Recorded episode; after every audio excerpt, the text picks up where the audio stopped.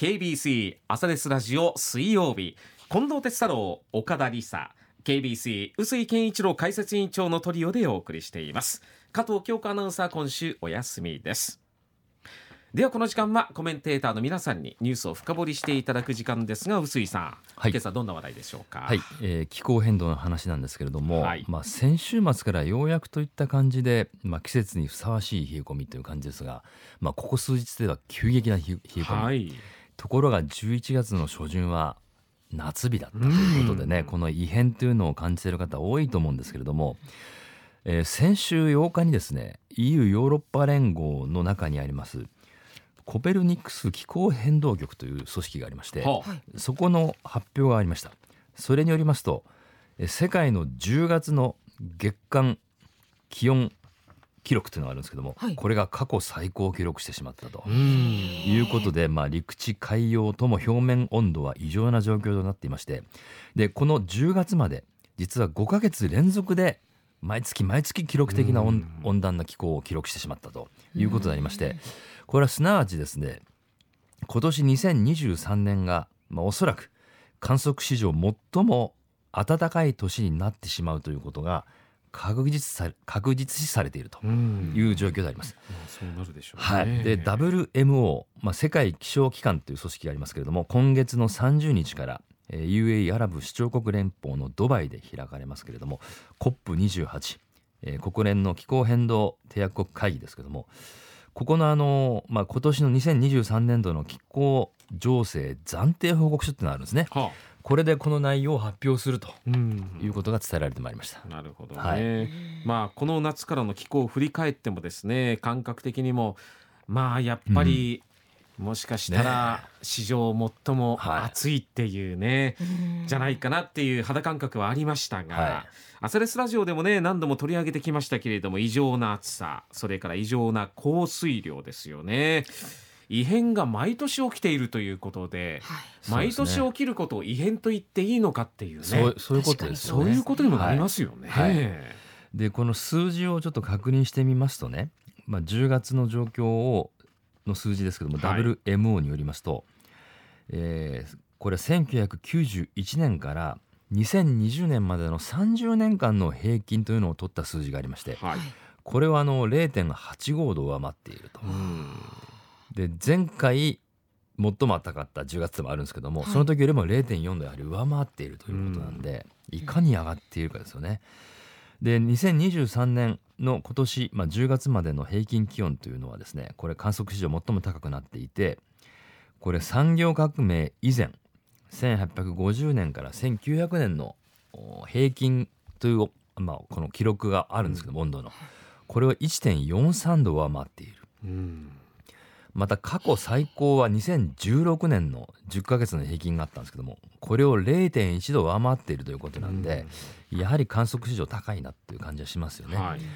い、それから海水温海面水温ですけどもこれ10月のケース。これ南緯60度から北緯60度にかけての数字ということで示されていますけども20.79度ということでこれも無論観測史上最高。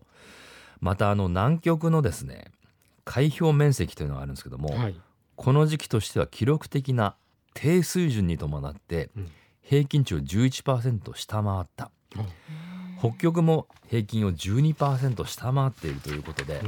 まあ、よく伝えられてきている状況ありますね。あのどんどん溶けているんじゃないか、はい。はい、これをまあ裏付けてる明らかに裏付けている数字が出てきていると。いうことがあります。災害の発生状況を考えると、うん、こう日本の国内では死者も出た今年の7月の久留米市田主丸地区を中心とする豪雨災害もありましたし、はい、他の県でもたくさんありましたしで、ね、世界で見てみるとリビアや韓国でも水害が相次ぎましたよね。そうですねあの、まあ、リビアの洪水被害もね一時一時は相当報道されました。はい、でこれ死者行方不明者がこれ、まあ、数万人にも及ぶと指摘されているんですけども、うん、これまだ現状がまだ把握されてないに等しいんですね。はあこれすなわちですねこれリビア国内の政情不安がこう長く続いているということで、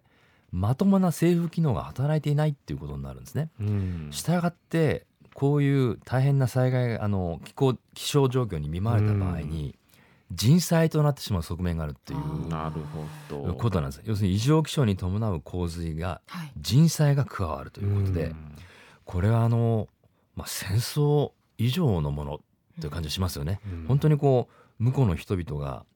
真っ先に犠牲になるというね、うん、本当にこう険しい現実というのをリビアは今年迎えてしまったというような状況なんですよね。国として当然ながらそういった数字も把握することもできない。できない。したがってどうやってこう、救援物資を届けるのかそういう手を差し伸べるのか、はい、そういうところもままならない、ままならないですよね。あの持ってそういうですねあの支援物質を物資を持っていったとしても、届かないっていう現実も相当起きてると思われますよね。ですからそういう、まあ、この文明が進む中でね、気象が異変を迎えるというところでで文明が進むというのは人と人との争いが増えるっていう部分もあるわけで、はいうん、リビアのケースなんかこれを顕著に示してるなって感じがしますよね。であの今年の流行語大賞にはちょっと話が飛びますけども、ええ、今年エントリーされているのは地球沸騰化がありましたね。グテーレス国連の総長事務総長がおっしゃった言葉なんですけども、はい、まあ、この温暖化っていうこう生優しい言い回しではないだろうとい。う思いから出てるんですけども、まあ、これ先月のこのコーナーでもお伝えしましたが日本見てみますと今年の夏のですね三陸沖の海水温がやっぱり異常だったんですよね。平年との比較で4度から5度高いっていう、ね、これは高すぎますね、これ本当にひどい状況なんですよ。そういうことが起きているということであります。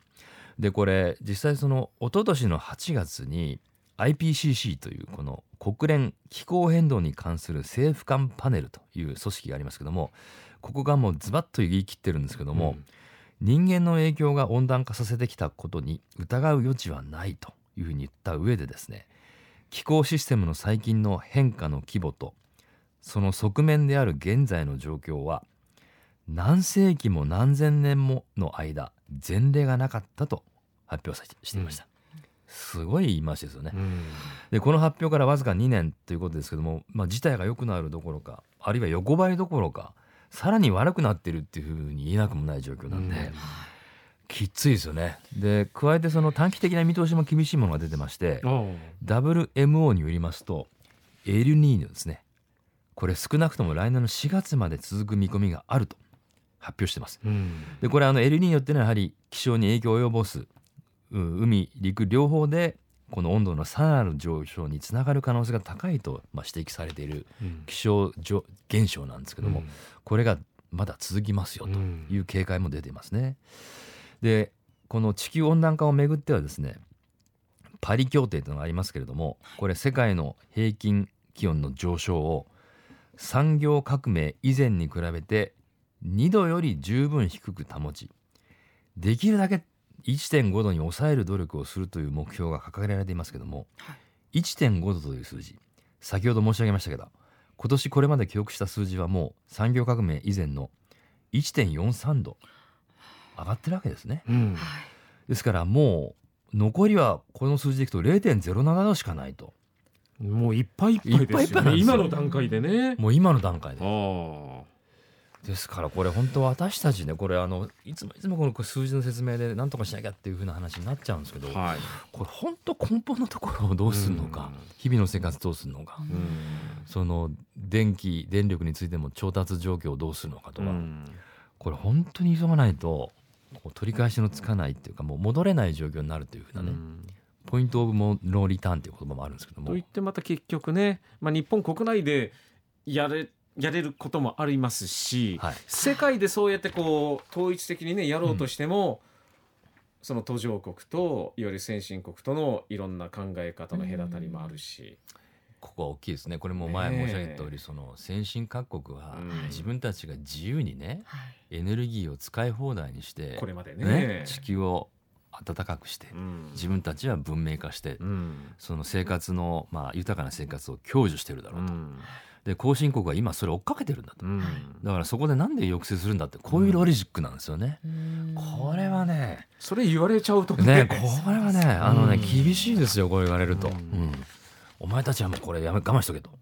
そんな先進国が上から目線で言えるかってそんなルキツになると思うし、そうですよね、そこのコンセンサス難しいですよね。いやこれはね本当に難しいものを突きつけられているっていう感じがね、しますよね。はい、ですからこの、まあ、グリーンリカバリーという言葉もね今そのコロナ禍からの経済復興策として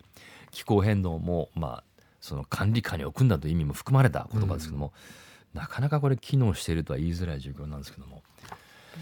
まあちょっとこれしっかり見据えて今こういう現状にあるということをねやっぱり強く認識するということはもう改めて申し上げておきたいなというふうに思いますけども、はい、ありがとうございました。ありがとうございました。